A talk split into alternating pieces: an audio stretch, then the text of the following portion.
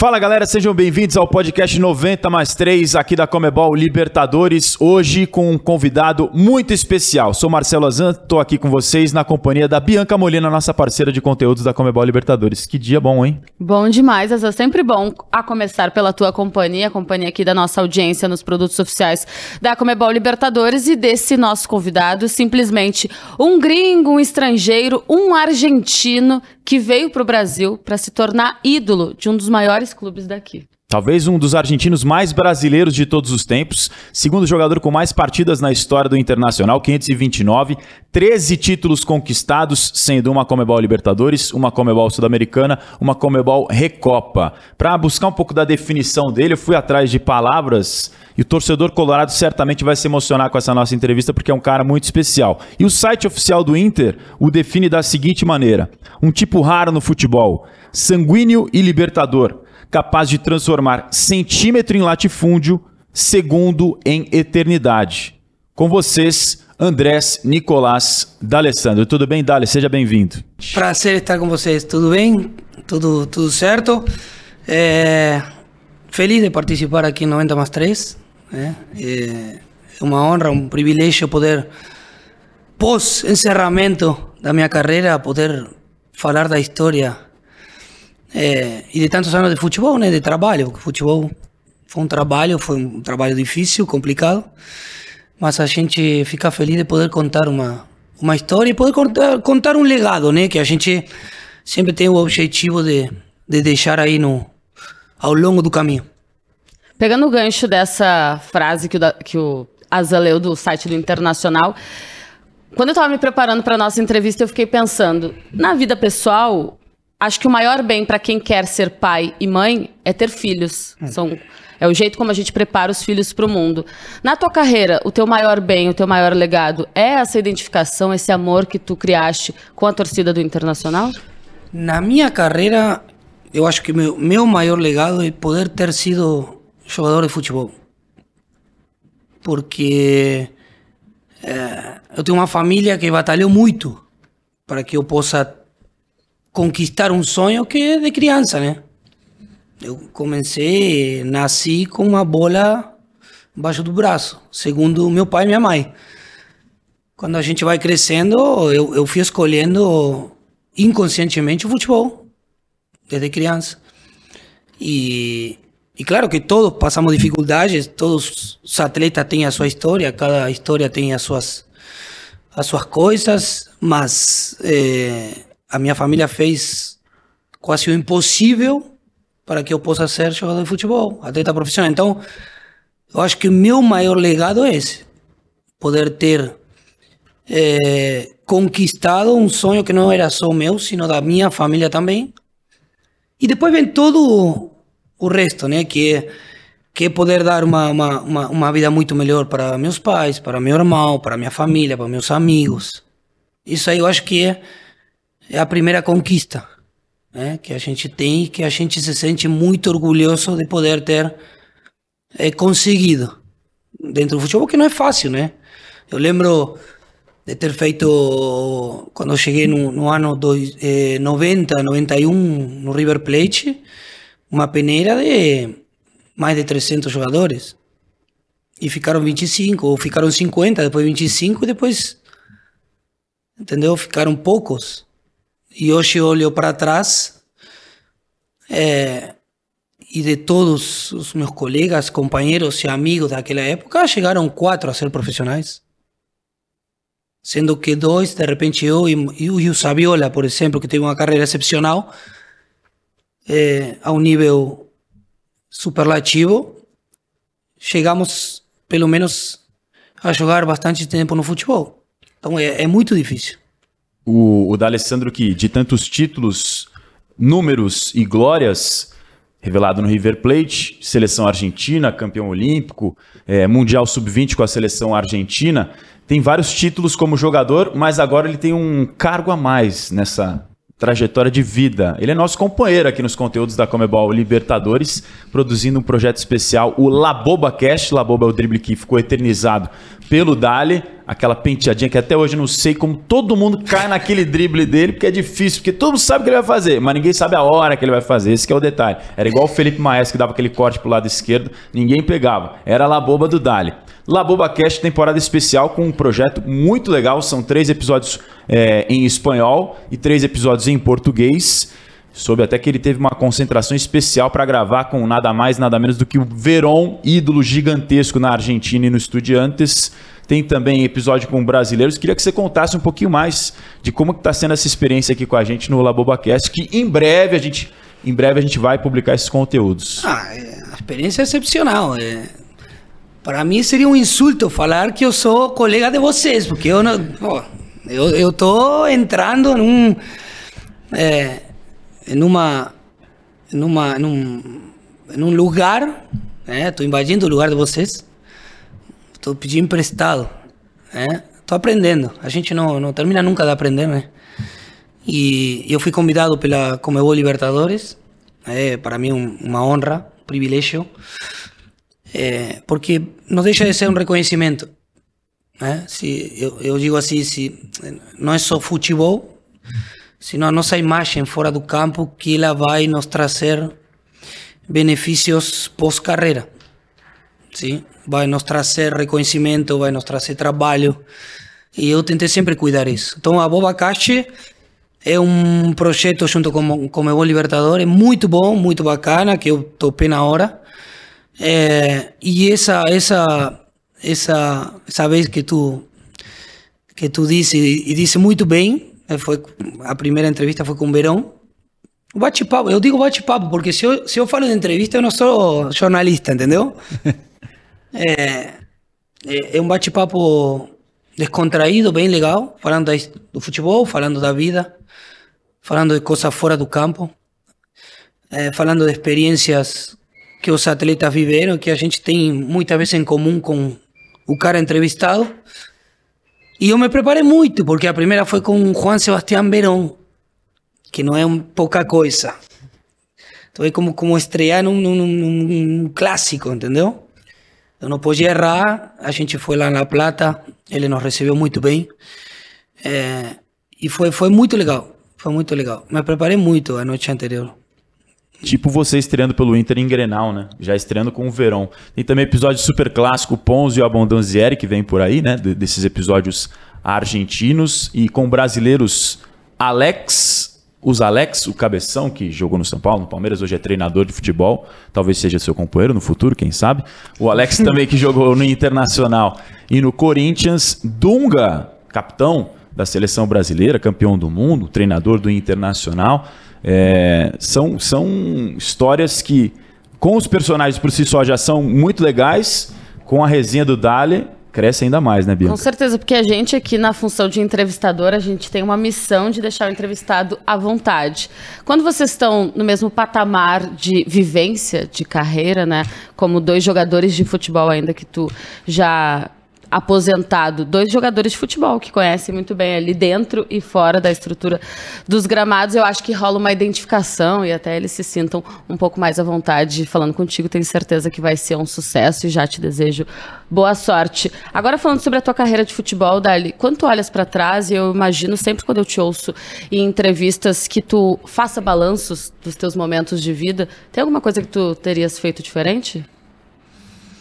Sim, é, eu sempre digo que muitas vezes as maneiras, as maneiras que eu encarei algumas, alguns momentos é, não foram as melhores, de repente.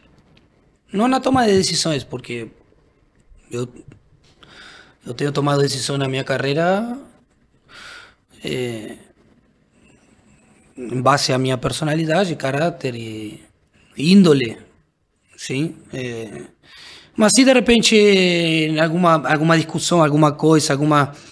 É, é, algum momento onde podia ter sido de outra maneira, mas essa essa maturidade eu fui adquirindo com o decorrer do tempo. E esses golpes fizeram com que eu aprenda ao, ao, no decorrer do caminho, né? Mas eh, eu, eu mudaria isso aí. Eu teria me dado muito melhor. Sim. Mas não me arrependo. Isso de arrependimento não, porque é uma coisa que é, se eu estou aqui falando com vocês hoje, eu, eu posso falar de uma carreira que eu me orgulho muito, é por causa da minha índole, da minha personalidade, o que meus pais me passaram, o que eu aprendi com eles, o, o que eu aprendi com com as pessoas que, que me ensinaram lá nos, começos no, no River Plate.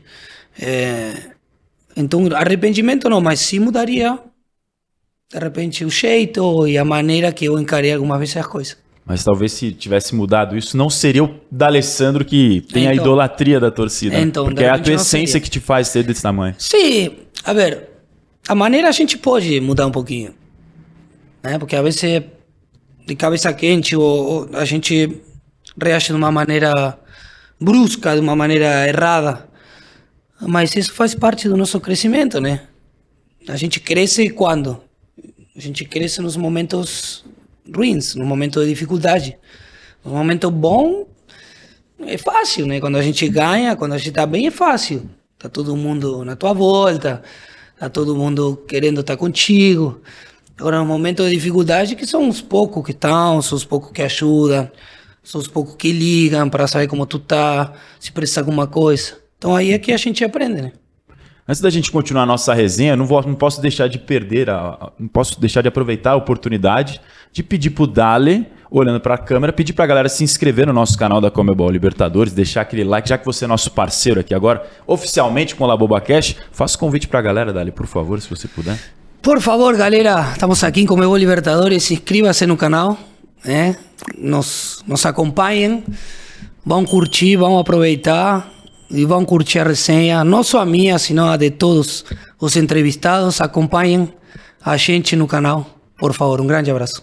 Já tá afinadíssimo o discurso. Depois dessa, bem, ah, pô, bem demais.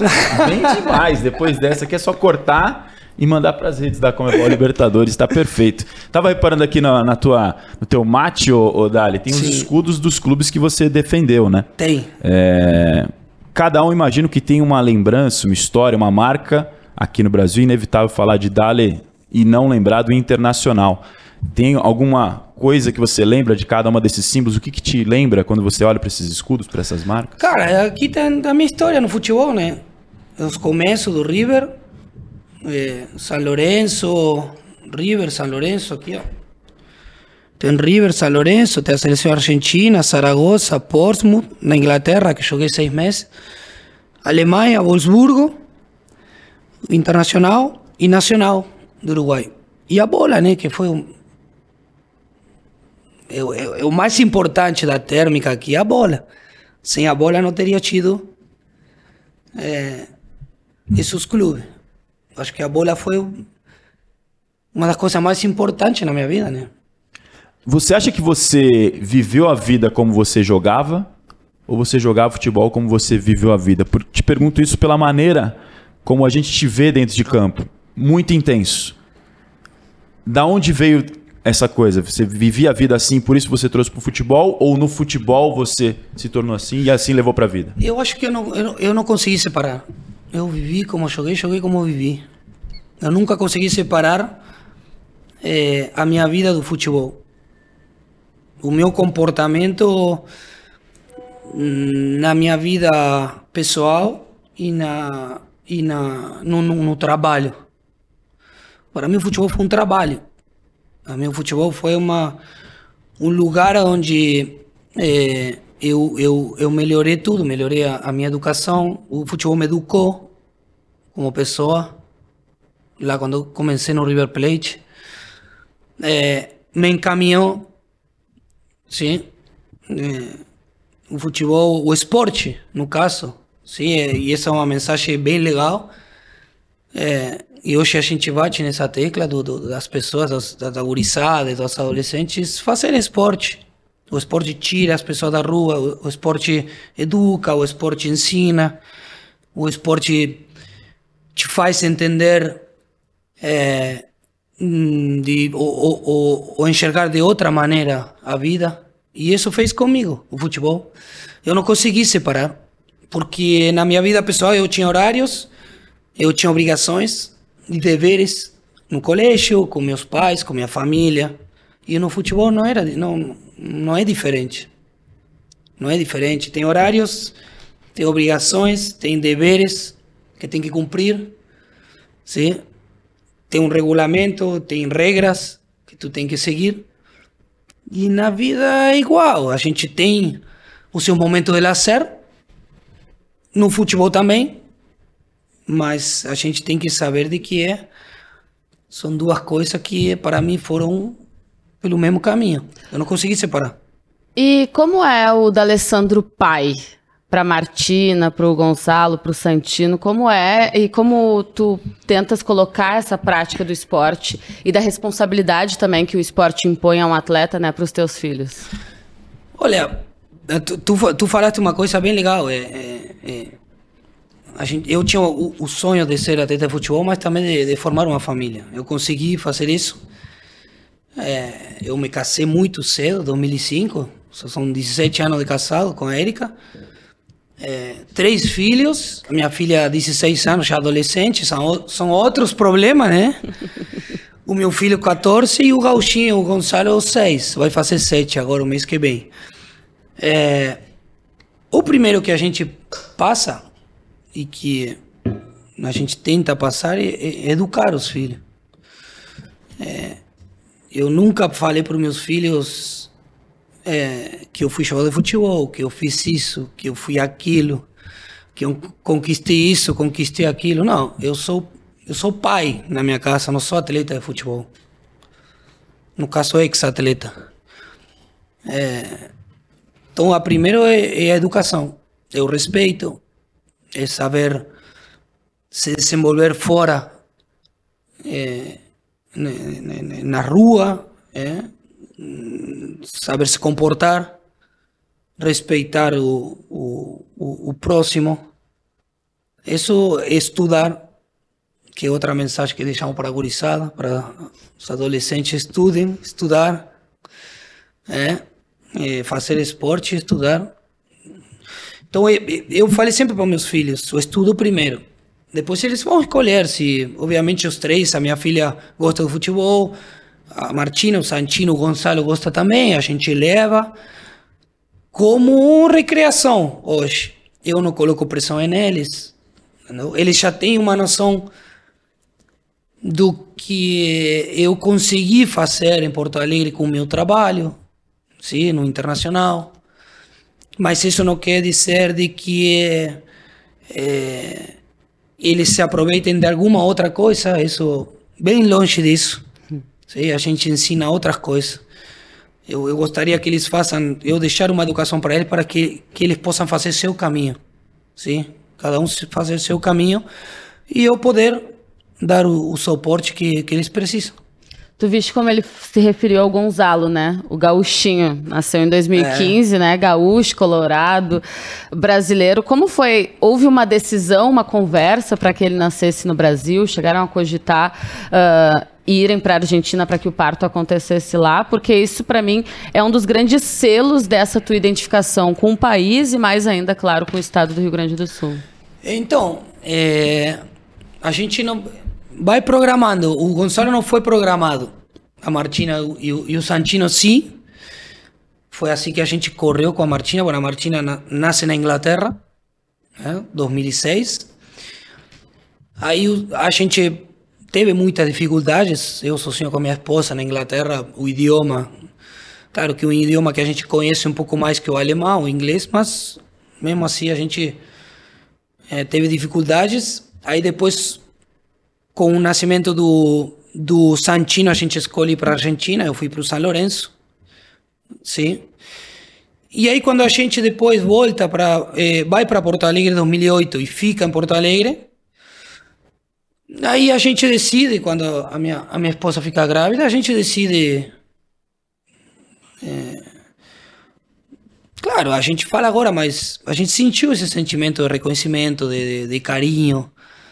É, pelo povo gaúcho. Já 2015 já eram sete anos de ter trabalhado no internacional, de ter feito uma relação muito boa com com o Rio Grande do Sul, com, com, com o torcedor do Internacional, com o Brasil. Então acho que foi um reconhecimento e uma, uma, mais uma amostra de carinho por parte da nossa família para a terra que nos acolheu, para o clube que nos acolheu, para o país que nos recebeu muito bem. E eles estão aí super contentes de fazer parte do, do, do, Rio Grande hoje. Falam perfeitamente português, sem sotaque.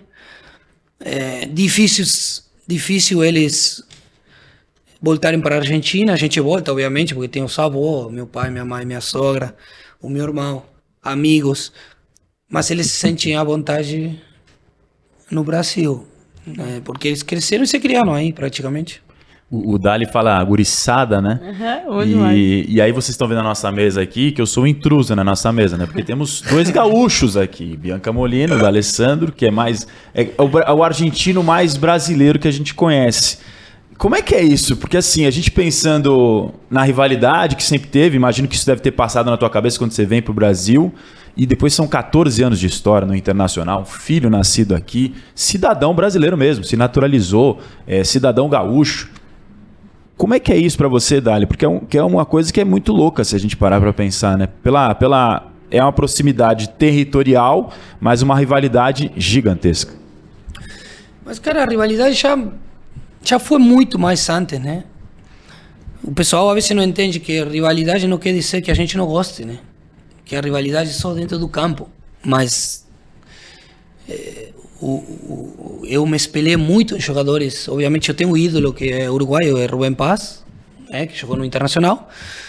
Mas não deixava de assistir e de olhar Rivaldo, o Alex Cabeção, Ronaldinho, Kaká, Adriano, Ronaldo Fenômeno, Roberto Carlos, independe de posição, entendeu? Independe de posição, Bebeto, Romário, Mundial, o Dunga. É, cara, a gente. O, o, o torcedor argentino, ele gosta muito do, do jeito que o jogador brasileiro é, se desempenha e gosta do futebol e, e, ele joga praticamente com essa felicidade, né? Nós falamos sempre que o, a diferença que tem o jogador argentino com o jogador brasileiro, que o jogador brasileiro se diverte, o argentino sofre mais, ele sofre mais. E no Brasil aqui falam que, pô, o argentino tem mais essa coisa de, de não gostar de perder, de não querer perder, dessa raça, essa entrega. Bom, é uma mistura bem legal. E, e, eu sempre gostei. Essa rivalidade sempre ficou dentro do campo. Foi assim que nós tivemos vários enfrentamentos. Final da Copa América 2004, eliminatória.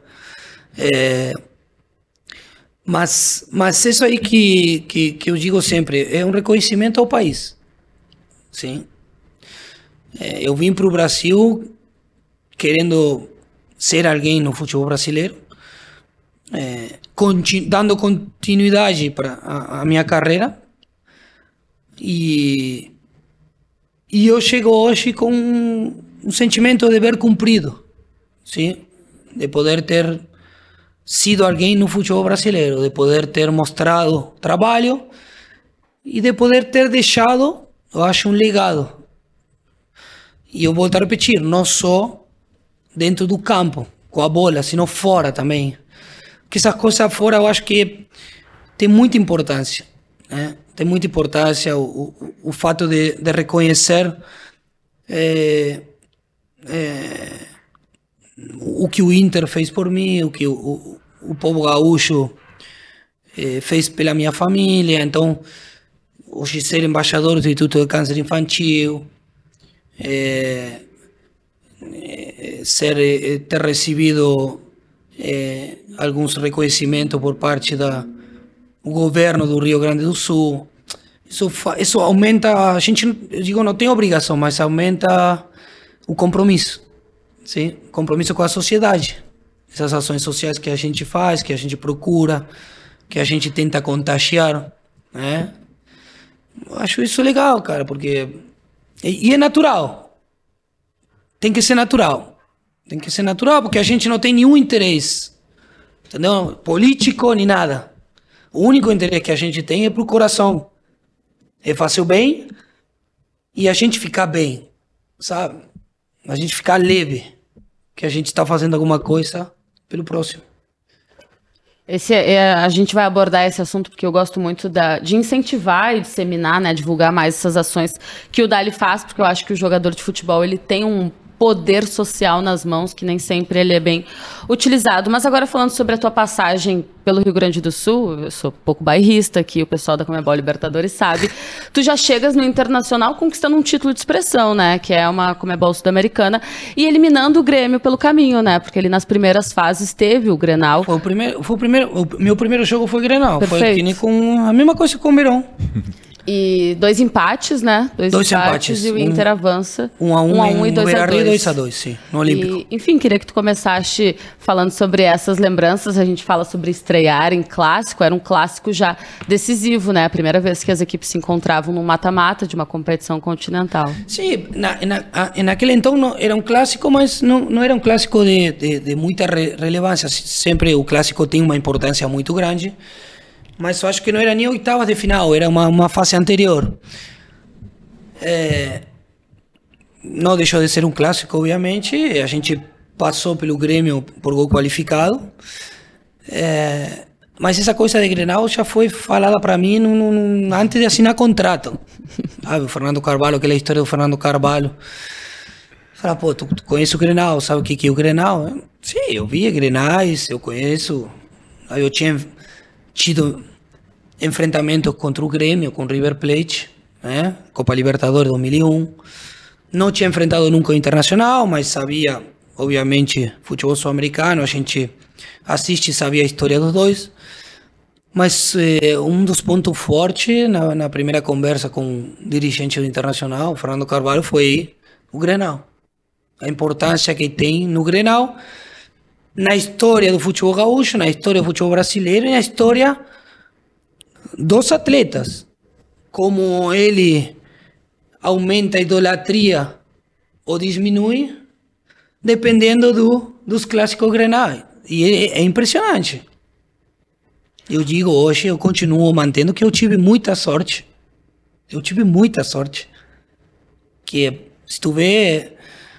É, hoje falando mais tranquilo, né? Porque eu já, já tô fora dessa briga, né? Eu sou colorado apaixonado pelo Internacional, mas a gente já enxerga o clássico de outra maneira, né? Já se coloca em outra posição, não de atleta.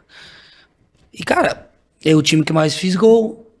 A gente teve momentos muito marcantes nessa história Grenal, de ter mm, ganho um título no Olímpico, no último jogo do Olímpico, 2011, título gaúcho.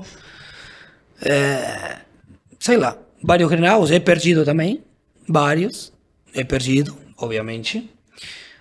Mas aí sim, eu digo, eu, graças a Deus, eu saí com mais vitória do que derrota. Então aí eu fico, fico um pouquinho mais leve, porque essa história do Grenal no Sul é, bom, tu sabe, né? É difícil, é forte. Não, é tão forte, Azan, que por muitos anos alguns colorados usavam uma manchete de um jornal de janeiro de 2008 como deboche para os gremistas, porque a manchete dizia o seguinte: D'Alessandro, formado no River Plate, atualmente no Real Zaragoza, está perto de vestir as camisa, a camisa do Grêmio para substituir o Diego Souza, né, que estava saindo do clube. E acontece que o Dali não só vai para o Internacional, como faz história, empilha, como ele mesmo falou, uh, vitórias em Grenal, títulos e tudo mais. Então, uh, criou-se isso. Ah, vocês têm pavor do D'Alessandro hoje? É, mas ele quase foi para lá e a história poderia ter sido bem diferente. Então, realmente, o Dali entendeu esse espírito grenal, porque assim, eu tenho um entendimento, Dali, que Idolatria é muito particular para cada um, né? Tem gente que idolatra por número de gols, por grandes atuações, por perfil de liderança. Se eu te contar isso fora do ar, que é o meu maior ídolo, muito provavelmente tu, vai, tu, tu possas estranhar. Mas tu reuniste duas coisas importantes: técnica, né, qualidade de futebol, e essa entrega que o Azan falava antes sobre intensidade dar a cara a tapa, ir para o microfone até nas horas mais difíceis. Então, o clássico Grenal tem muito isso, né? Às vezes, quando se perde um pouco em em jogo jogado, a gente precisa de jogadores que entendam o tamanho daquilo e se entreguem ou em campo ou nos microfones naquela semana antes, na semana depois, porque o clássico Grenal dura bastante. E tu sempre entendeste muito bem, tanto que tu és um dos maiores ídolos da história do Internacional e certamente se tu fores perguntar para os gremistas, tu também deve ser o maior rival na pessoa de um jogador deles. Sim, e, e esse sentimento, eh, o, o torcedor gremista hoje, por exemplo, como eu me coloco em outra posição, como ex-atleta, ele, ele também me aborda de outra maneira. Sim? Diz, ah, eu te odeio muito, muito dentro do campo. Mas eu gostaria de, de, de, de ter tido tu. E é verdade, naquela época a primeira sondagem foi do Grêmio, o Pelaipe, o Pelaipe estava no Grêmio. Não deu certo e, bom, e apareceu o Internacional. As coisas do futebol, né? É, mas isso, isso de Grenais é, é, é legal porque é, a gente entendeu e, e, naquela época com ídolos do Grêmio que estavam naquela época, eu posso citar jogadores que fizeram história, o Jonas, o, o Checo, Douglas. É, o Douglas. Bom, pessoas que entenderam, hoje eu posso falar o Kahneman, o Jeromel, pessoas que ent entenderam qual é a rivalidade e até que ponto pode chegar. O Renato, o Renato, o Renato foi o cara que na corneta, nesse ida e volta que a gente teve, sempre ele entendeu qual era o limite, entendeu? Então aí que é gostoso. Aí que é legal. Depois o torcedor ele vive a sua rivalidade e o seu, a sua paixão de outra maneira. Sim? A vezes nós cerramos também passando é, mensagens cerrados para fora. E a vezes é culpa nossa. A vezes é culpa da imprensa também. No sul a imprensa é, é complicada, é difícil. É, mas a vezes é culpa nossa também. Sim? De passar uma mensagem errada e criar um ambiente difícil para o torcedor. Mas, cara, esse, essa coisa do Renato. O Renato é um cara que, obviamente, com a história hum, dito por, por, por, por, por torcedores gremistas, é o máximo ídolo da história do Grêmio como atleta e como, como, como treinador. Ele ganhou tudo, né? Mas ele sempre entendeu comigo, até de maneira engraçada. Eu lembro e, e, e fico rindo das coisas que ele falava. É, mas é bem, é bem, bem importante entender isso porque a nossa a nossa terra lá no sul é difícil, né? É difícil, é difícil conviver na rua. Sim, quando tu perde um Grenal, existe uma cobrança muito grande. Quando é, tu não ganha, é, o Porto Alegre é pequeno. Então a gente tem que entender isso. Você gostava de fazer gol em Grenal? Porque é a tua maior vítima, né, o Grêmio? Se eu falar que não é mentira, né? O meu, o, meu, o meu primeiro gol foi no primeiro clássico, Campeonato Brasileiro, 4x1 no Beira Rio. Por isso que eu digo que eu tive sorte também, em alguns momentos. Porque o primeiro clássico no, no Beira Rio, eu faço gol, são do, três assistências, nós ganhamos 4x1. Sabe quando tu, tu imagina tu pode imaginar, ah, eu quero fazer um gol, mas não, deu tudo certo, sabe? Ganhamos, fiz o gol. E a partir de aí, foram vários jogos onde, sei lá, deu um pênalti, um gol, uma batida fora da área, a bola quicava, entrava. Então, é, é, foram momentos assim que, que eu tive, eu digo que a sorte me acompanhou. Não, e sobre esse aspecto de sorte, o Dali chega no Inter em 2008 e teve esse Grenal aí dos 4 a 1 E 2008 foi aquele campeonato brasileiro que o Grêmio estava com uma larga vantagem na liderança, tem o retorno e acaba deixando o São Paulo é. passar. Então o Dali também teve sorte nisso, porque podia claro. chegar e o Grêmio já sendo campeão brasileiro. Eu lembro, eu lembro porque em 2008 eu chego julho, agosto, a gente tinha a Sul-Americana pela frente, mas o Inter no Campeonato Brasileiro não estava brigando na, na, na ponta da tabela e o Grêmio estava líder com Celso Rocha de treinador, disparado, disparado. E a gente, obviamente, já eu incorporando o espírito colorado, querendo que, sabe, secando, entendeu? Secando, secando, secando. Mas foi impressionante aquela, né? Foi impressionante, né? Ninguém, ninguém acreditou, né? Porque o Grêmio estava disparado na frente. A derrocada do, do Grêmio foi uma virada. O mais improvável dos três títulos do São Paulo ali de 2006 a 2008 foi esse, sem dúvida nenhuma, com essa reviravolta. Lembrando um pouquinho também do 2009 do Flamengo, daquele Império do Amor, Adriano, Wagner Love, enfim. É, ô Dali, quando a gente pensa na tua figura, na tua pessoa, é isso que a gente falou, né? O cara que se entrega demais. E você falou da importância disso fora de campo para construir a imagem que você carrega até hoje. E aí a gente vê agora você, a gente sabe que você fez curso da AFA, é, a gente está vendo você, que a câmera vai fechar no Dali agora, vestimenta ali elegante, óculos bem trajado, esse, esse tom mais sereno, tranquilo, tomando seu mate. Parece até outra pessoa, né? Mas talvez a tua característica mais marcante dentro de campo era ser o cara chato. Você era o cara chato? Por É. que, que você era tão É. chato assim? Porque, cara, só assim. Era assim, né? Eu era assim dentro do, do campo. É, eu, eu, eu, graças a Deus, eu, eu, eu era do, do. Os outros colegas podem falar, né? Eu nunca eh, passei dos limites com, com nenhum colega, nada mais era chato, cara. Era chato. E, e tem que estar em cima do juiz. Não, de repente, muitas vezes daquele jeito que eu abordava o juiz, que o juiz falava para mim, pô, dale, chega, tu pode falar comigo, mas baixa os braços, sabe, daquele jeito. Só que na hora a gente esquece, né? A gente esquece. Mas eu era, eu era. Eu era. Imagina se eu falar que não era. Aí as imagens te contradizem. Mas, mas quem me conhece sabe como eu sou. E fora do campo eu sempre fui um cara é, tranquilão, assim, na minha, né? Com, com meus amigos, com minha família, com os caras que, que me acompanham há muito tempo. É, um dos meus maior, maiores logros é ter os meus amigos da infância, né? Ter uma amizade de 30 anos. Então isso não é pouco, entendeu? Não é pouco. É manter essas amizades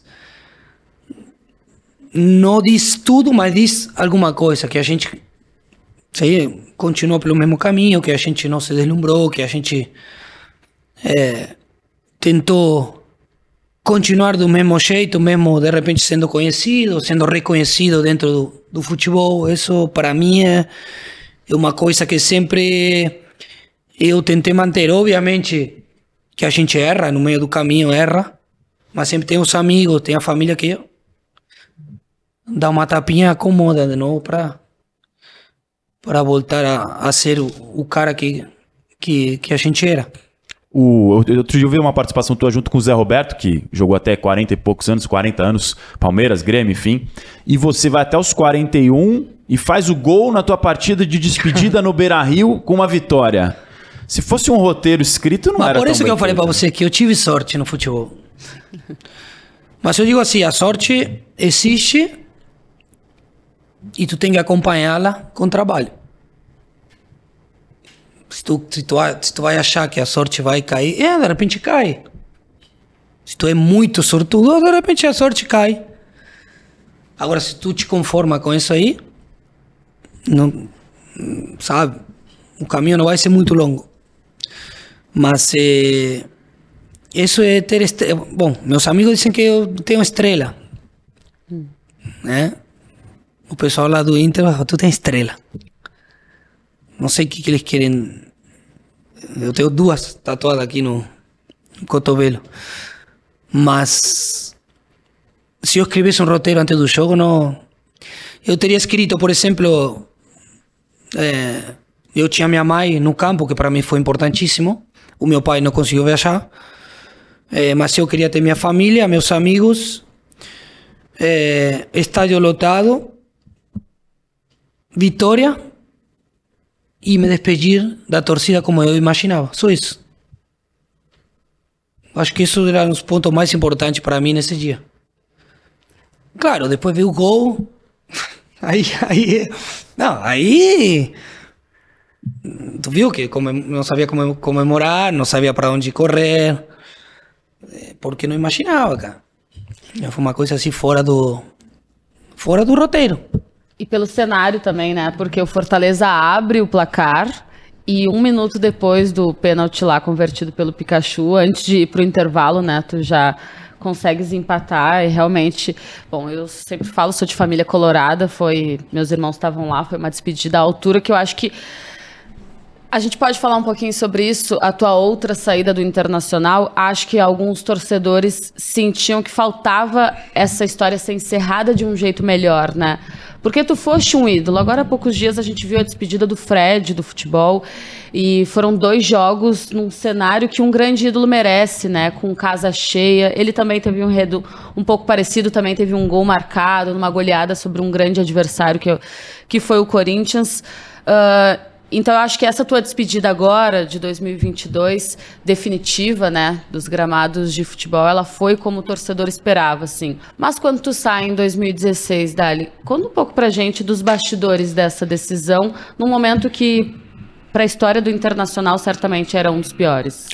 Não, e, e, a ver, quando eu saí no janeiro de 2016, não imaginava que o Inter iria passar, obviamente hoje pelo peor momento da história do clube. Sim? Ter uma queda, um rebaixamento, a gente não esperava.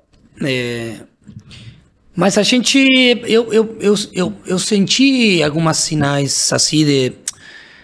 Em 2015, onde nós fizemos uma campanha muito boa em, em Libertadores, semifinal. Nós tínhamos um, um, um, grupo qualificado, um grupo experiente, o Juan, Moura, Alex, Dida. É, eu acho que isso fez com que a gente é, que a gente controle muitas coisas dentro do vestiário, controle muitas coisas que a gente achava que não estavam funcionando, né? A, a nível dirigencial, né? E, e, e eu sempre disse, a, a, a minha saída do Inter foram pensadas. Porque para mim era muito difícil sair do clube. Tu vai sair de um lugar onde tu tá bem, onde tu tá feliz. Só que por outro lado, sempre pensei, como eu vivi muito intenso os momentos dentro do clube e, e me aconteceram muitas coisas no Inter com títulos e com, com relação com a torcida e, e carinho e respeito. É, em, em algum momento eu, eu parei para pensar e falei, eu preciso cuidar tudo o que eu conquistei até agora. Eu preciso não manchar esse legado. Né? Esse legado. Porque para construir é muito difícil. Sim? Para construir uma, uma carreira, para construir um, um, momento, uma fase dentro de um clube, ficar tantos anos não é normal. Agora, para destruir é um estralo de dedos. Então, aí eu comecei a pensar, pô, de repente vai cair, porque, sim, a gente ouve, o pessoal fala, ah, o Dali faz e desfaz lá dentro, o Dali isso, o Dali aquilo, o vestiário, o Dali mandou embora esse treinador, o Dali mandou embora outro treinador. Então, a verdade é só lá dentro do vestiário quem trabalhou lá sabe como, como foram as coisas. Mas eu preciso, ou precisava naquele então, cuidar da minha imagem. Sim, eu não queria manchar nada a minha história dentro do clube. E eu decido sair por isso, né? Obviamente eu não imaginava tudo que vem depois. A queda, a gente torcendo de longe lá. Eu voltei para o River Plate, que era uma, uma conta pendente minha, de poder voltar a, ao clube que me revelou tive a sorte de ganhar títulos também lá, é, mas a, essa queda aí a gente não esperava. E sobre pendências, tu voltas ao River Plate, depois tu voltas para o Internacional em 2017, no ano da Série B, né? Uh, também era como se tu sentia que precisava viver aquilo com o clube? É que eu não podia dar as costas para o clube. Eu poderia ter ficado no River, no River Plate mais um ano. Sim, porque isso já estava falado naquele, naquele, naquele momento. Nós com River ganhamos a Copa Argentina, ganhamos a Recopa. E eu poderia ter ficado lá. Só que quando o Inter cai para a Série B, o, o Marcelo Medeiros, eu falo com o Marcelo, o Marcelo. É, eu falo com ele, eu tenho uma, tenho, tenho uma mensagem. ele era o presidente naquele então e praticamente ele me passa um sentimento de que gostaria de contar comigo. Eu, eu por contrato eu, eu teria que voltar, mas se existia a possibilidade de ficar no River Plate. Eu não sei se o Inter não caía, se eu teria voltado. Realmente não sei. Sim?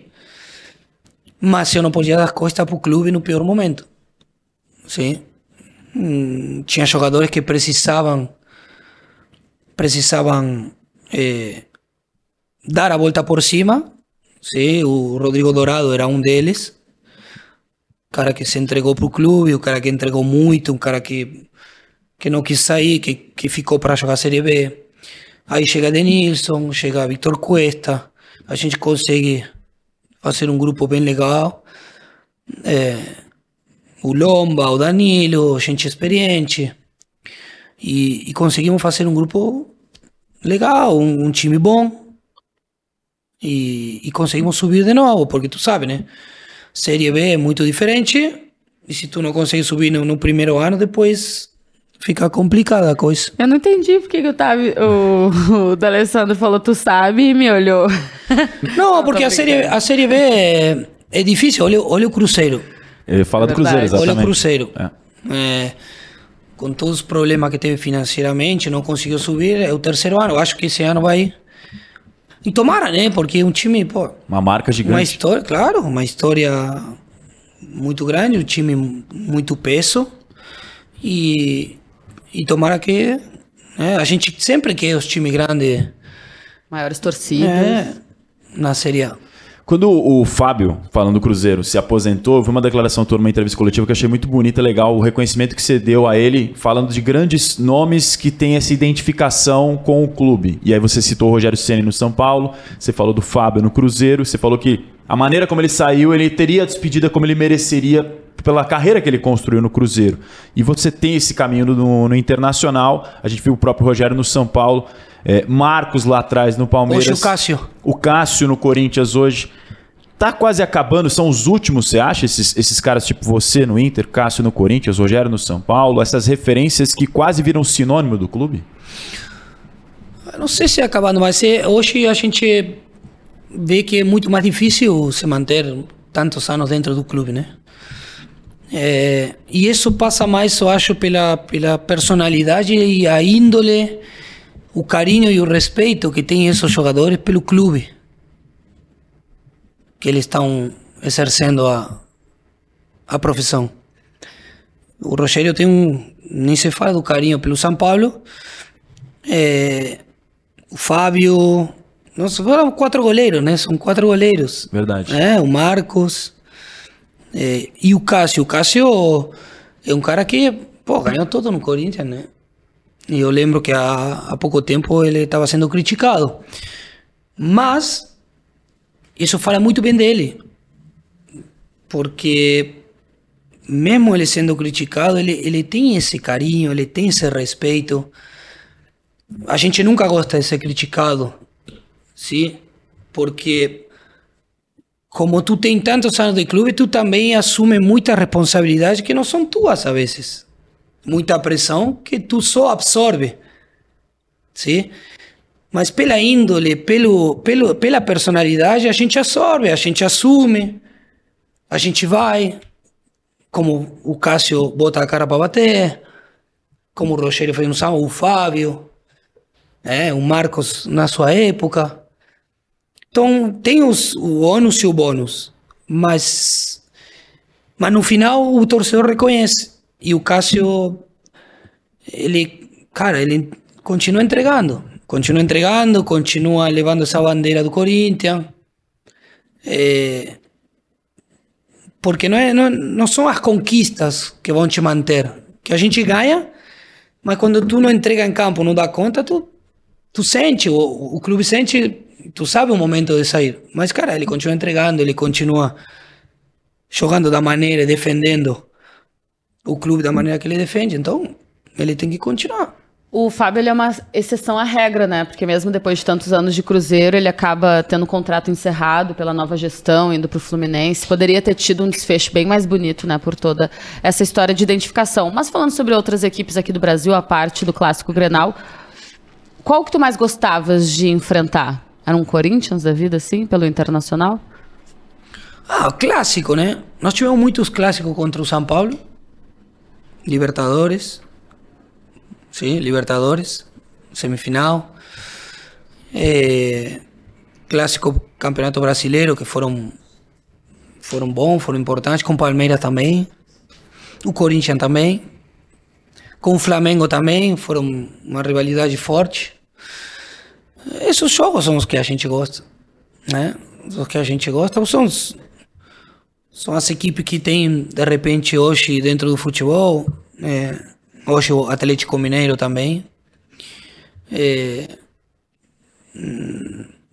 são os times com mais, com, mais, com mais força, né? Hoje. Hoje, na atualidade, Palmeiras, Flamengo, Atlético. São os times que, que a gente vê que não só no território nacional, sino também é, Corinthians, Comebol Libertadores, eles eles estão chegando nos últimos anos, né? Eles estão chegando, estão chegando, continuam chegando, continuam mantendo um nível. É porque financeiramente, obviamente, no futebol hoje eles fazem uma diferença muito grande. Antes da gente trazer um pouco mais para as atualidades aqui, para aproveitar o lado do Dali agora fora dos gramados, ele pode contribuir com a tua visão de quem jogou, para dar um pouquinho de conhecimento para a gente. Você falou desses clássicos com São Paulo e a figura que me veio na cabeça foi do Fernandão. Sim. Que era um cara, enfim, dispensa comentários e apresentações. Tive a oportunidade de conhecê-lo trabalhando na, na Globo, a gente trabalhou junto, tive a oportunidade de conhecê-lo. É, e era uma pessoa muito, muito, muito doce, muito gentil e, enfim, partiu da maneira como foi. Qual que era a tua imagem que você, que você guarda do Fernandão no teu coração? Cara, eu não, eu não, eu não tive o prazer de jogar com ele, que quando ele sai eu chego. Mas eu trabalhei com ele, ele como sendo diretor do Internacional. A gente tinha uma relação muito boa. É, muito boa em, em, em conversar é, antes do treino, na semana, de, de, do dia do jogo, a gente descer e combinar para tomar café, para conversar do jogo, do, do, do, jogo desse dia. A gente conversava muito, muito, muito é, dentro do clube. É, obviamente, é o máximo ídolo da história do nosso clube. É, infelizmente não está entre nós mas o legado ficou, né? O legado de, de ter sido capitão da maior conquista do, do, Internacional e o legado que ele deixou como como como líder, a, liderança, a maneira que ele trabalhou, a maneira que ele fez as coisas é, em tão pouco tempo dentro do clube, então e a gente tentou, né? Eu eu digo ele, mas depois veio o Bolívar e, e, o Índio e, e os caras que jogaram com ele. E a gente tentou continuar, dar continuidade a essa liderança e a essa maneira de, de conduzir as coisas dentro do clube. Bolívar e o Dali fizeram uma live uma vez com a gente na, na Twitch aqui da Libertadores, para relembrar a conquista da Comebol Libertadores. O Bolívar chamava ele só de cabeça. Cabeça para lá, cabeça, cabeça. Pra ele me chama de cabeça. Só de cabeça. É. O... Jogando contigo, quais os maiores líderes, ídolos do, do Inter que tu que tu pode, pudeste conviver? Bom, quando eu cheguei, é que são momentos diferentes no futebol, porque eu não, eu, se eu citar um, é, eu vou ser injusto. Porque no momento que eu cheguei, tinha uns 7, 8 que puxavam. E ao mesmo nível. Era o Bolívar, era o Índio, uhum. era o Klemer, era o Edinho, era o Magral, era o Guinhaçu, era o Alex, o Nilmar. Só era... cara mais ou menos Bom, que você falou, né? Era muito. Tu vê que não tem cara.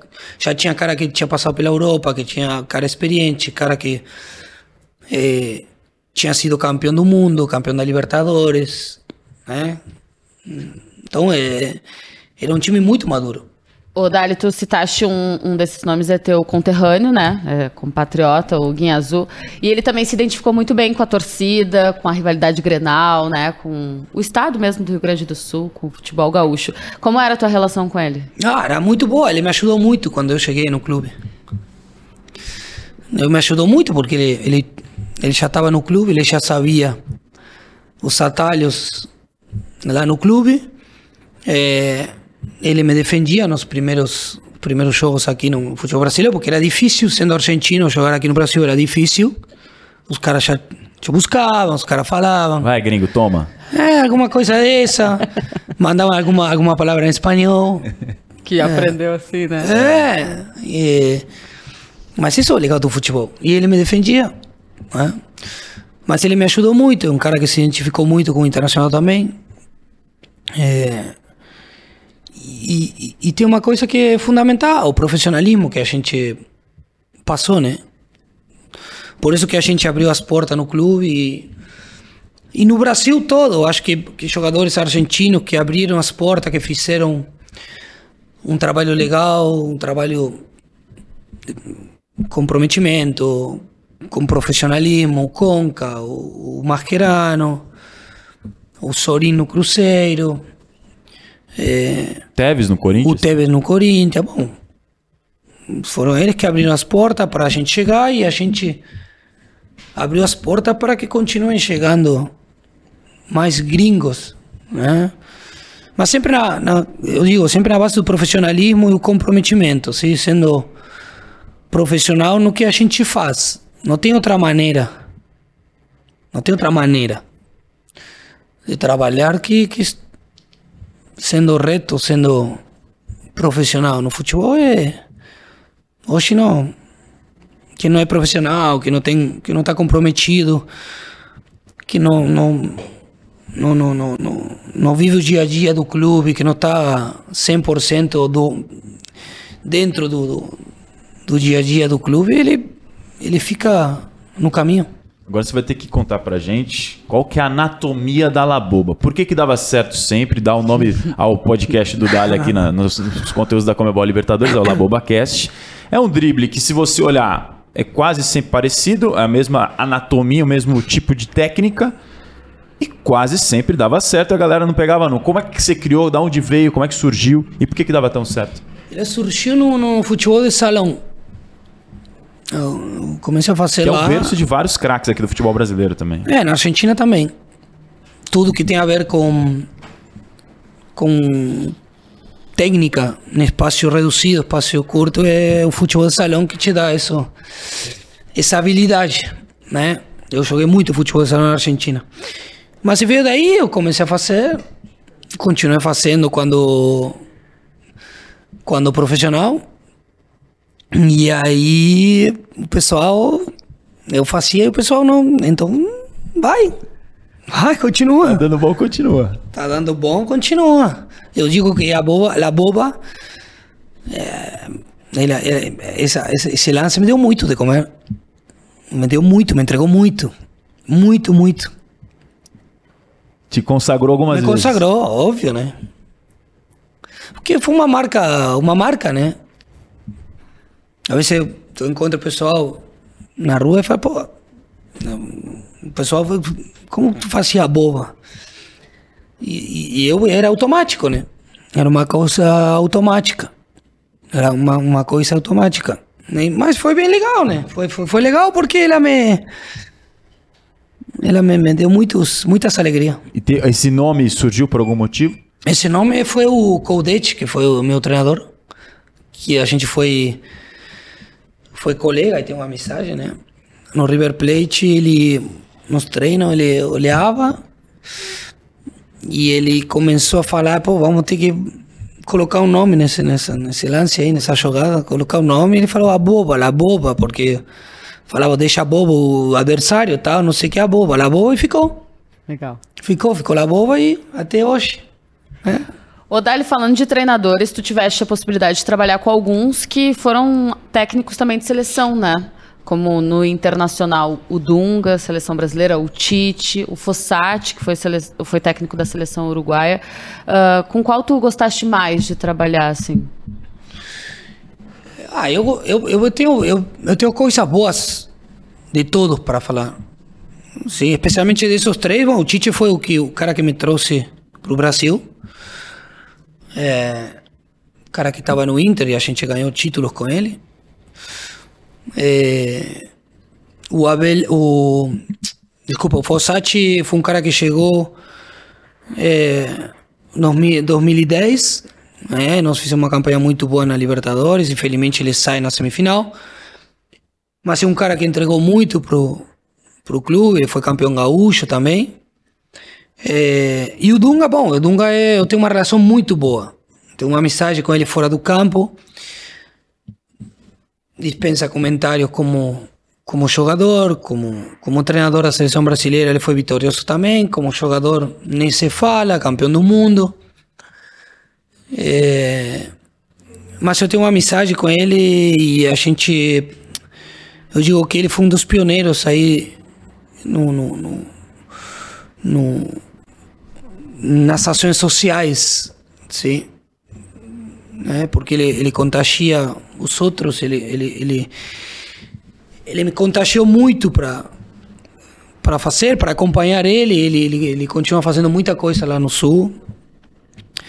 Ele não gosta de aparecer, não gosta de falar, mas mas eu falei um dia para ele, pô, Dunga, tu tem que tu tem que falar, porque não, não, não é aparecer, senão é contagiar a outros.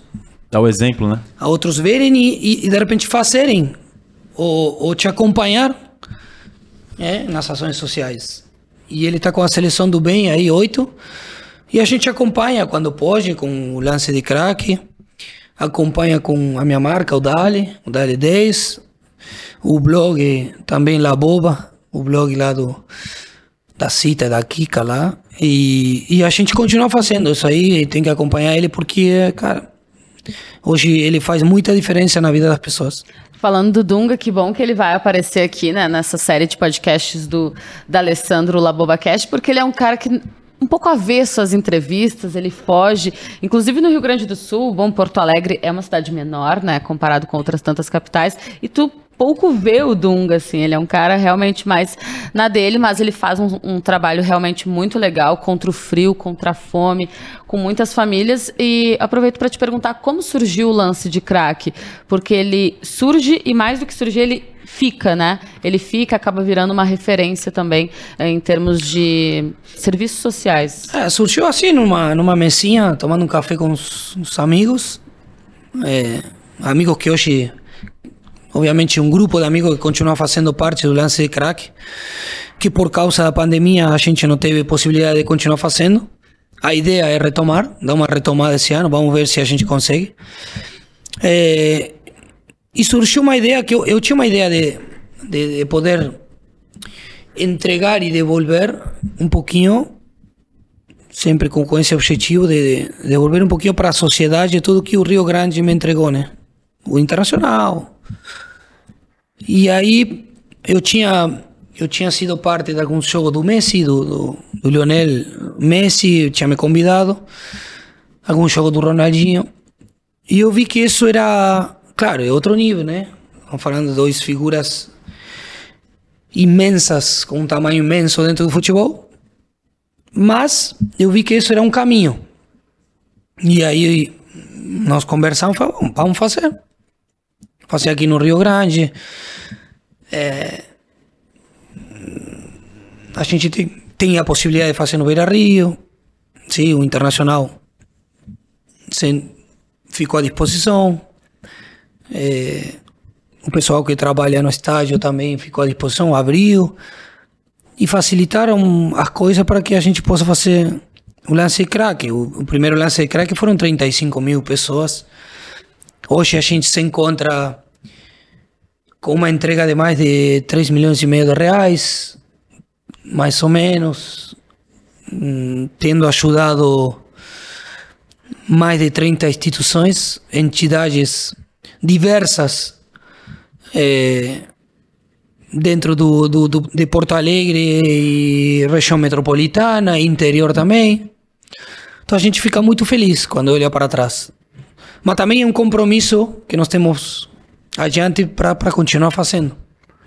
A gente está aqui nos conteúdos da Comebol Libertadores e é inevitável não falar com você de Comebol Libertadores, né, Dali? Qual que é a tua relação com essa competição que é a mais importante, a glória eterna do continente? Você é campeão com o Internacional. O River Plate, especialmente, é um clube que todos os últimos anos aí que a gente lembrar, vem chegando sempre nas últimas instâncias, campeão, enfim, semifinal. Agora nessa edição acabou caindo antes do que se imaginava. Queria que você falasse da tua relação com a Comebol Libertadores e desse River Plate que é um gigante do continente nas competições. Bom, a minha, a minha relação com, com graças a Deus, eu, eu posso dizer que ganhei a Libertadores. Era um sonho que eu a gente tem um o, o, primeiro o primeiro objetivo é ser atleta profissional, depois a gente quer que se manter dentro do futebol, que é difícil. Aí depois quer conquistar. E dentro dessas conquistas, a Libertadores é um sonho que eu via muito muito longe, porque não é fácil, o caminho é muito difícil. O caminho é, é muito difícil, é complicado. E cara, eu, eu a gente batia na trave, muitas vezes eu bati, com, com o River em 2003, a gente tinha tinha tudo para chegar numa final, a gente ficou no caminho quarta de final com um time muito bom. É, e, e, bom, e, e se deu no Internacional se deu no Internacional.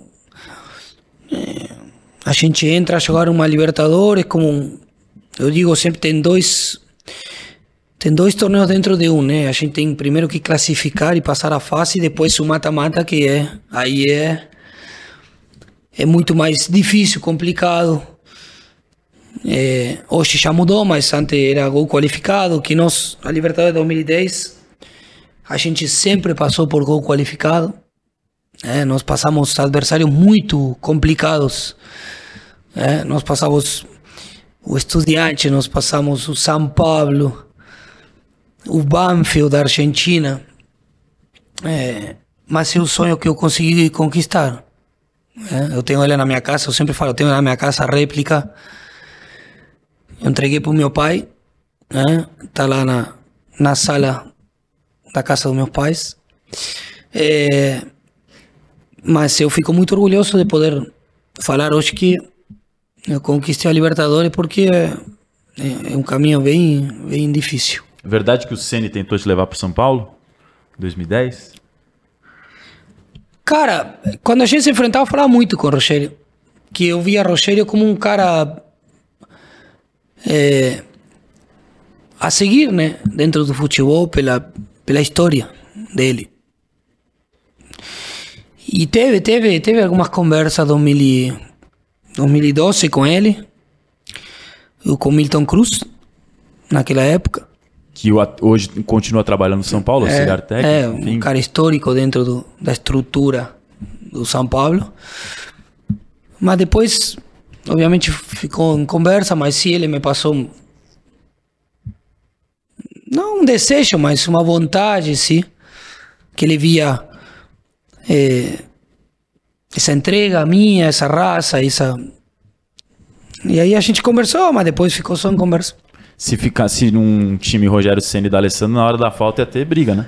Um canhoto e um Não, destro. ia bater ele, Ele né? batia? Oh, Nenhuma dúvida. Ia bater ele. Tu acha que ia ficar na frente da bola? Você deixava? Hum, óbvio, né? Se ele me deixava, eu ia bater. O homem tem a chave do vestiário lá no São Paulo. Né? É, fica difícil. Tem, né? Tem. Tem, tem, tem. Mas quem vai ter, se não? Se não é ele. Ô, Dali, vamos falar um pouquinho sobre a tua relação com a seleção da Argentina uh, os teus primeiros passos, conquista uh, em Jogos Olímpicos. Inclusive, uh, no cenário do futebol, a gente fala pouco, né, até sobre a importância de uma Olimpíada, né? Bom, o Brasil demorou para conquistar uma medalha de ouro e eu imagino que para quem vive é um dos maiores eventos do mundo, de fato, né, esportivo. Não sei como foi na em 2004, o ano que tu ganhaste, né? sim. Não era a estrutura que a gente tem hoje em dia, mas já era um um evento para o tamanho de uns Jogos Olímpicos, né? É, a minha história na seleção não é muito. Eu não tenho muitos jogos na seleção, eu tenho acho que 25 jogos na seleção.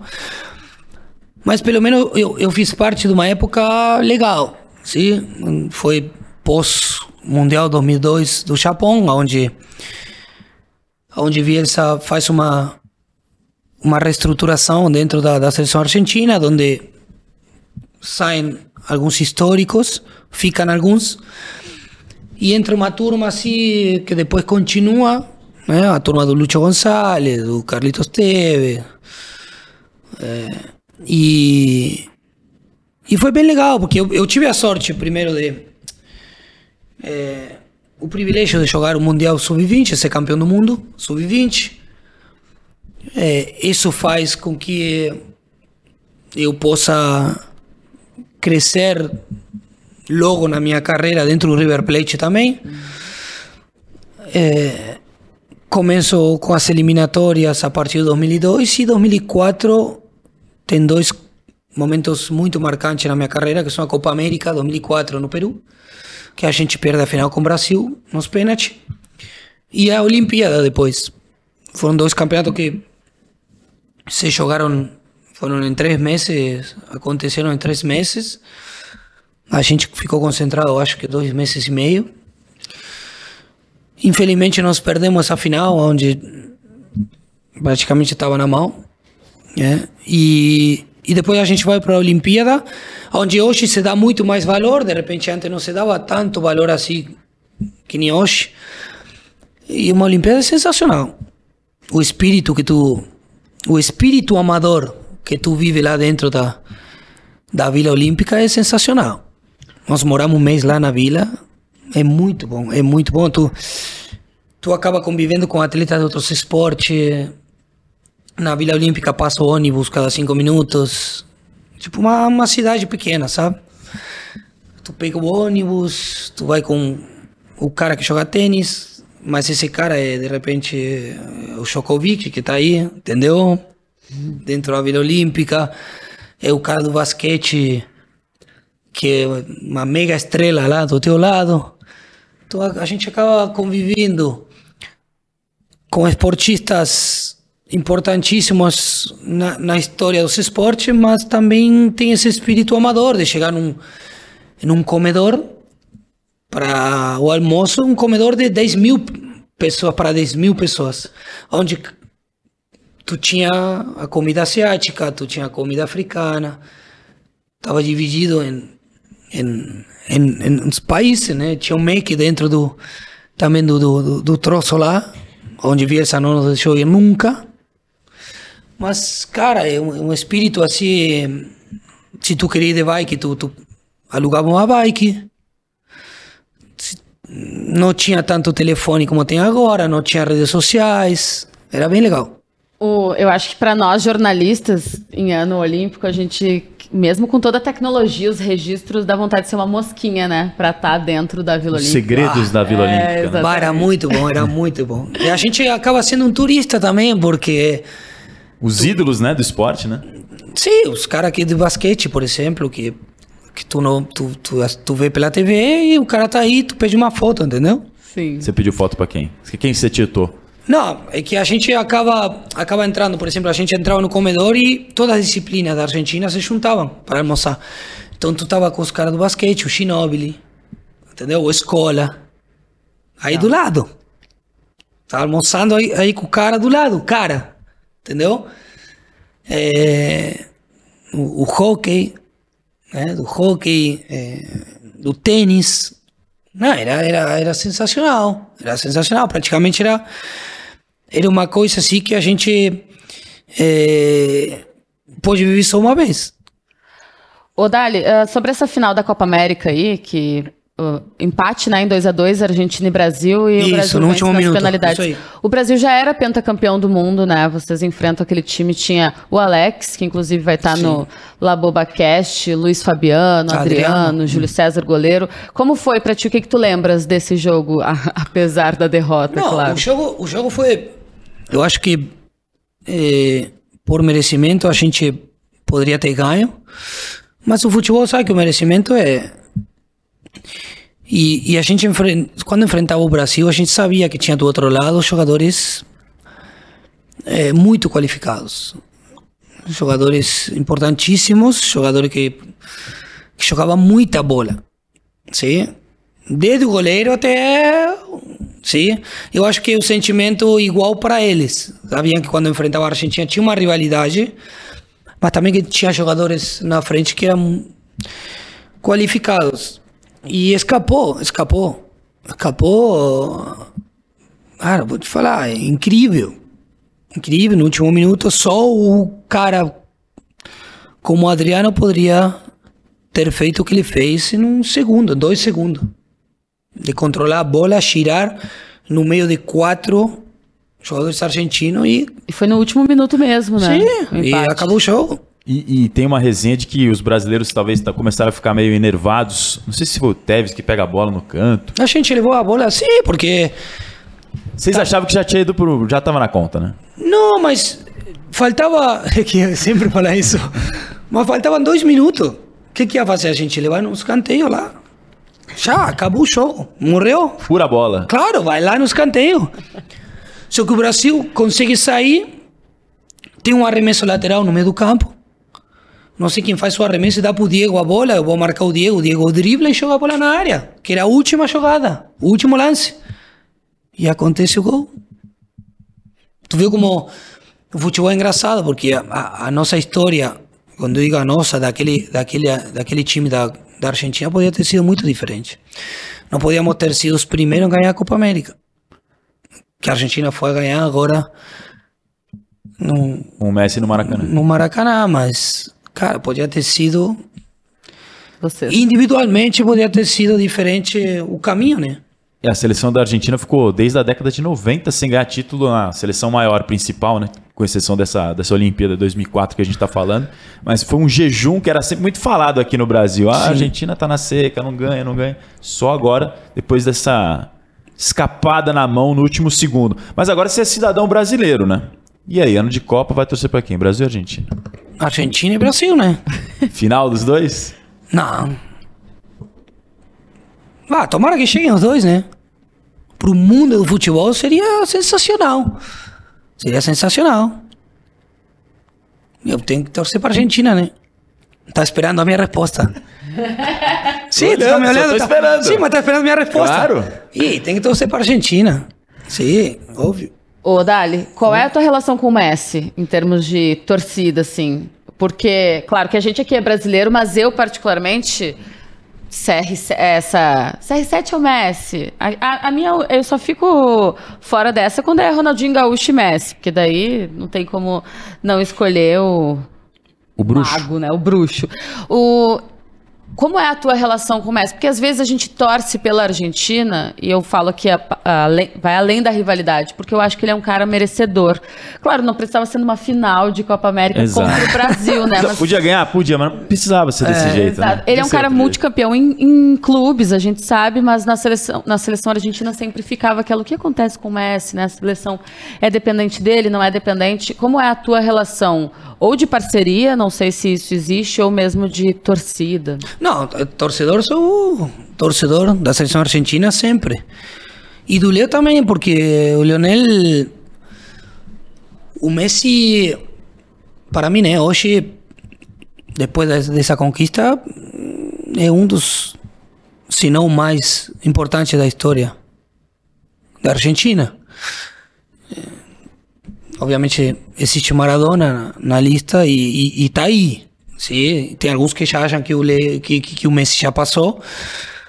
É, mas entrar nessa discussão é inútil, né? É uma coisa assim que nós temos que ficar é, ficar felizes de ter tido na nossa história é, o Maradona e hoje o, o, o Messi. É, eu sempre torci por ele. Né? E, e, pela turma que está lá. Porque muitas vezes foram injustiçados, eles chegaram a finais, sim, e, e, e só se enxerga o resultado. Claro que o resultado é o que vai valer lá no final, mas o caminho percorrido por eles foi pô, chegar a duas finais de Copa América, é, fazer boas eliminatórias final do Mundial. Pô, chegar no final do Mundial tem que ser reconhecido como tal. E de repente no nosso país não foi tão. Mas também a gente tem que saber que existem os críticos de sempre, que existe. O futebol é assim, né? O futebol é assim. Mas a gente fica muito feliz por ele. Ele merecia muito. É, nós temos o melhor jogador do mundo hoje do nosso lado, então a gente tem que aproveitar o momento, porque daqui a pouco vai terminar. De repente vai ser o último mundial dele. Sim. Então nós temos que torcer muito para que. É, obviamente que depende dele, de, de, de, de Leonel, ele depende, mas não é só ele. Sim, nós, a Argentina tem é, muitos jogadores que podem assumir é, dentro do campo. O Dali já falou em entrevistas, eu já vi várias declarações todas falando como te incomoda às vezes essa questão resultadista do futebol, né? Que só se vê o resultado final se bateu a taça na mão. Mas nem todo trabalho para ser vitorioso precisa ter a taça no final. Você tem que ver o caminho que foi percorrido e dependendo do que chegou para se construir aquela questão, né, D'Alessandro? É que é, futebol é, é muito resultadista. É muito. E eu não, não a ver, não estou falando que eu não, eu, eu quero ganhar, né? Sempre. Ganhou 13 Mas não de qualquer jeito, né? Sim. Não de qualquer jeito. Esse qualquer jeito vai me levar a ganhar hoje, amanhã vai me levar a perder. Agora, no decorrer do caminho, uma maneira, uma forma, uma ideia, sim, de chegar ao objetivo, ele vai me dar. Se eu perder agora, ele, eu tenho 90% de convicção de que ele vai me dar resultado lá na frente. Eu, eu, eu, preciso estar convicto do meu trabalho. E o caminho percorrido tem que ser visto. Né? A seleção argentina chega na final da, da, do Mundial. Pô, eu não posso ficar só na final. Claro que dói, dói, dói. E muito porque chegar numa final do Mundial, não, eu não sei quando a gente vai chegar de novo. Entendeu? Mas tem que, tem que ver o trabalho feito. O trabalho foi bem feito. Foi muito bem feito para chegar na final do Mundial. Para chegar a duas finais da Copa América. Para chegar à final da Copa América 2004, como a gente chegou. Tu vê que o, o trabalho a, a longo prazo do Bielsa, ele foi mantido no cargo depois de, de não ter classificado no Mundial 2002 do Japão, com aquela seleção que era tinha ganho essa eliminatória caminhando, sensacional. Ele foi mantido. Nós fazemos uma eliminatória muito boa. Nós chegamos na final da Copa América e nós ganhamos a Olimpíada. Ele foi mantido no cargo sem ter ganho e ter ficado fora na fase do Mundial de Japão, onde a seleção argentina era indicada como a favorita, porque tinha uns caras que eram. Na Europa tinham ganho tudo e eram mundialmente. Estavam eh, a maioria entre os melhores jogadores da atualidade desse, desse momento. Eh, mas o trabalho a longo prazo. E ele podia ter ficado, depois ele saiu porque ele decidiu sair, depois da conquista. Mas existem poucos trabalhos a longo prazo. Isso que a gente bate na tecla hoje no Palmeiras, conquistou, conquistou, mas também perdeu alguns títulos. Mas o trabalho continua sendo feito. E tomara que continue. O Galhardo no River Plate conquistou, sim, mas também perdeu. E não sempre se ganha, mas existe uma ideia de, de trabalho a longo prazo que hoje no futebol é, é difícil, por isso não tem o trabalho não tem continuidade. É uma coisa cíclica, né? É, tem pressa pela pressão da torcida, daí falta convicção, daí escolhas mal feitas e que são cortadas rapidamente. O Dali, uh, sobre o Galhardo, ele é uma das figuras que são admiradas aqui no futebol brasileiro, né? Já como, como jogador já era assim. Sempre que pinta uma vaga de treinador disponível, já, já se fala do Galhardo. É, fala dele, né? E se fala sempre com admiração, né? Sim. Pelo que ele fez como jogador, mas principalmente como treinador e do River Plate. Qual é a tua relação com ele? Como foi trabalhar com ele? E também um pouco da visão do torcedor da Alessandro em relação à figura do Gajá. Ah, a minha relação é muito boa. É muito boa. Vamos ver se ele participa também do La Boba. Manda o um convite para ele pela câmera aí, ó. Já foi convidado, já. Bora, Marce! Já foi, já foi convidado. Já foi convidado, mas a gente entende, obviamente. É, eu acho que vai, vamos, vamos. No futuro vamos, vamos conversar com ele. É, a minha relação é muito boa com ele. É, de falar algumas vezes por mensagem, a gente se cumprimentar no aniversário. É, eu, eu não joguei com ele, não cheguei a jogar com ele, mas eu fui parte daquele grupo Sparring, é, 98 e 99 da seleção argentina. Sparring, para quem não entende, é aquela molecada que joga com os profissionais para já pegando aquela experiência, né, se ambientando. Isso. O Bielsa levava um grupo, sim, nas viagens da seleção argentina ou nos treinamentos lá no CT. Levava um grupo de 6, 7, 8 jogadores, onde a gente fazia os trabalhos, sim, os, treinos, os treinos é, para treinar com eles depois, sim, para reproduzir os trabalhos como tinha que sair, perfeito, como o Bielsa queria. Se não saíam perfeitos, aí já... Bielsa obcecado, né? Obcecado. Obcecado. Obcecado, mas um cara ponta firme, um cara simples, cara justo. É o mais difícil para o treinador é ser justo, né? E falando do Galhardo também, o Galhardo vem com um trabalho sensacional no River Plate. É, ter trabalhado com ele foi muito bom para mim em 2016. Ele me deu um up na minha condição física, técnica, entrar num River Plate vencedor.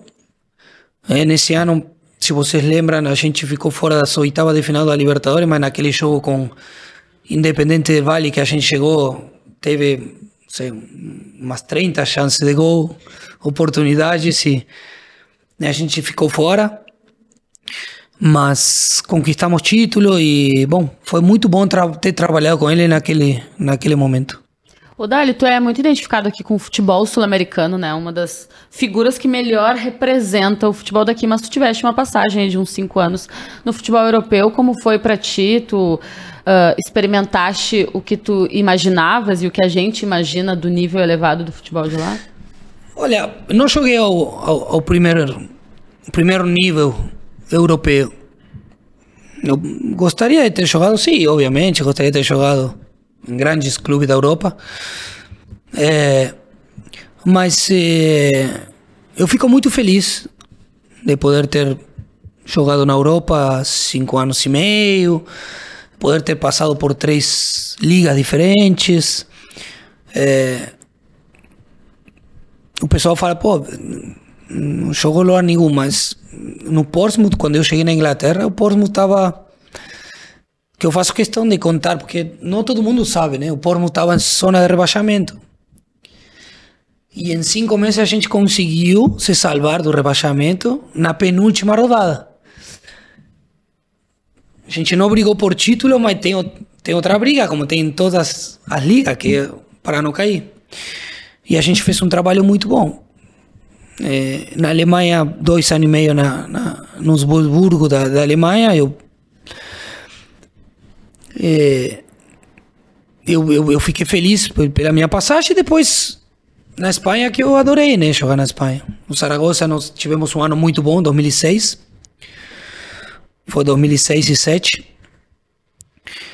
Com vários compatriotas lá, o Aymar, o Ayala, o Gabi Milito, o Diego Milito, Ricardo Oliveira, o Everton, eh, Gustavo Neri a gente se juntava muito, uma turma brasileira, argentina bem legal. Nós tivemos um ano muito bom, é, onde classificamos para a antiga UEFA, que agora é a Europa League. Mas eu fico contente pela minha passagem pela Europa. Ah, tu me pergunta, gostaria de ter? Sim, gostaria de ter, pô. Feito muito mais, ter jogado. Sei, Barcelona, Real Madrid, óbvio, né? Eu tenho uma pergunta rapidinho. Um jogador um figurante num Barcelona ou um ídolo no Internacional? Ah. Primeiro que eu, eu não me coloco nesse lugar de ídolo. ¿sí? Quem, se colo, quem coloca a gente é o torcedor. É, isso é o torcedor que coloca a gente onde ele acha que a gente merece. Mas gostaria de jogado no Barcelona, sim, óbvio. Óbvio. Porque eu vou te falar uma coisa. O cara que, que veste a camisa do Barcelona, depois. Realmente. Cara, É uma coisa que muda a sua falando, vida, né? Sim. Sim. E não tem nada a ver com o meu momento no internacional, mas. Cara. pá. É impressionante. Só, só pensar de poder ter jogado no Barcelona arrepia, né? Porque estamos falando dos times mais importantes do, do mundo, né? A gente está no estouro do nosso 90 mais 3, aqui, aqui o podcast, já estamos nos acréscimos e que a conversa é muito dos boa. acréscimos. Acréscimos dos acréscimos. Vou fazer rap- rapidinhas assim, se você puder, Dali, antes da gente fechar, já te agradecendo demais pelo teu tempo, pela tua atenção aqui com a gente na Comebol Libertadores. A Libertadores, quartas de final, já estamos no, no momento de decisão, né? São cinco brasileiros, três argentinos. O que, que você tá achando? Quem que pode levar aí? Cara, gostaria que chegue hoje, olhando assim, eu gostaria que chegue o Vélez e um brasileiro. Vélez pelo Cacique Medina, que eu acho que é um treinador muito bom, já que o River ficou fora, né? Infelizmente. Aí eu puxo para a Argentina o, o Vélez e um, um time brasileiro. Aí o brasileiro vocês que sabem. Ô, Dali, o que, que faltou pro Medina no Inter? Tempo. O que tu falavas antes sobre. tempo e é claro que o resultado não foi bom, eh, a gente tem que reconhecer, mas também os jogadores que chegaram ele não conseguiu ter à disposição, então isso complicou um pouquinho. Eh, e aquela coisa que, que tu falou anteriormente, pressão da torcida, pressão da imprensa, e sempre falo a mesma coisa, no Sul é, é muito centralizado, é difícil, existe uma pressão muito grande por parte da, da imprensa e da torcida, então isso faz com que a vezes se decida muito rápido as coisas, mas eu acho que ele com o tempo poderia ter mostrado outra coisa. Desculpa, o Vélez, para ele chegar numa eventual final, teria que passar por Tadieres, né? O primeiro confronto das quartas, depois ou Corinthians ou Flamengo. Pelo que tu tens acompanhado, dá? Bom, eliminou o River Plate no Monumental. Pô, né? não vai ser fácil, né? Não vai ser fácil com um enfrentamento argentino. Até porque mexe com ele também, porque ele foi treinador do Talheres. Ele fez uma campanha muito boa lá. Sim. E eu falei com ele, ele tá- está sentindo já. Ele, ele, ele sente isso aí porque ele foi muito bem tratado lá no, no Talheres. E enfrentar o Brasil é sempre difícil, né? Só, pro Vélez e pro Talheres, enfrentar o Corinthians ou o Flamengo vai ser muito complicado. Vai ser difícil. Agora só, no máximo, pouquíssimas palavras pra gente fechar, porque senão a produção nos mata. Sim.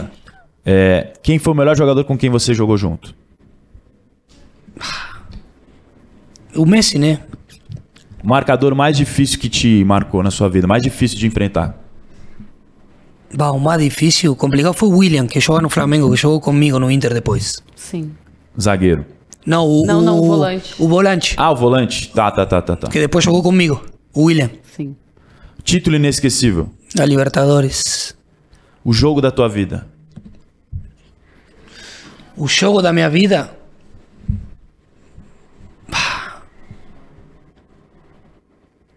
A minha estreia. Pelo River Plate, aonde começou tudo. O gol da tua carreira. Ah, tem dois. Ele, ele já sabe qual. Ele imagina. Com Atlético Mineiro, a Libertadores 2015, pelo Internacional. E tem um gol 2003 que eu fiz pelo River Plate que eu.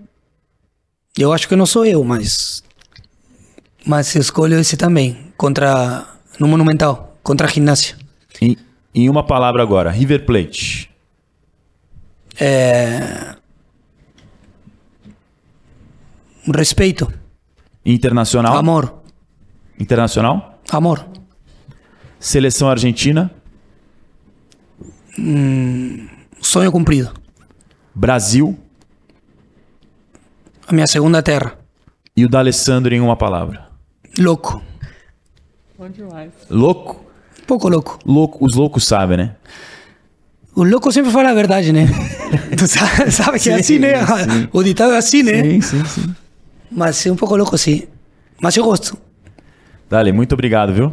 Valeu. Obrigado, hein? Prazerzaço ter você com a Bom gente. demais, né? Obrigado, sensacional. Agradeço a vocês aí pela oportunidade. Espero que você tenha gostado tanto quanto a gente gostou. Foi um prazer, uma honra enorme ter o D'Alessandro com a gente aqui, que foi um cara que dentro de campo marcou história, fora de campo pela postura também.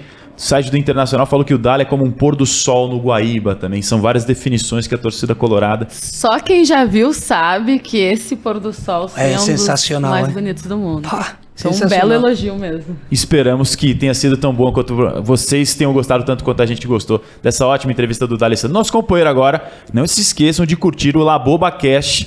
Vem conteúdo especial demais por aí com o D'Alessandro aqui na Comebol Libertadores. Obrigado demais, D'Alessandro, a Bianca Molina, a todos vocês e até a próxima, gente. Tchau, tchau. Tchau, tchau.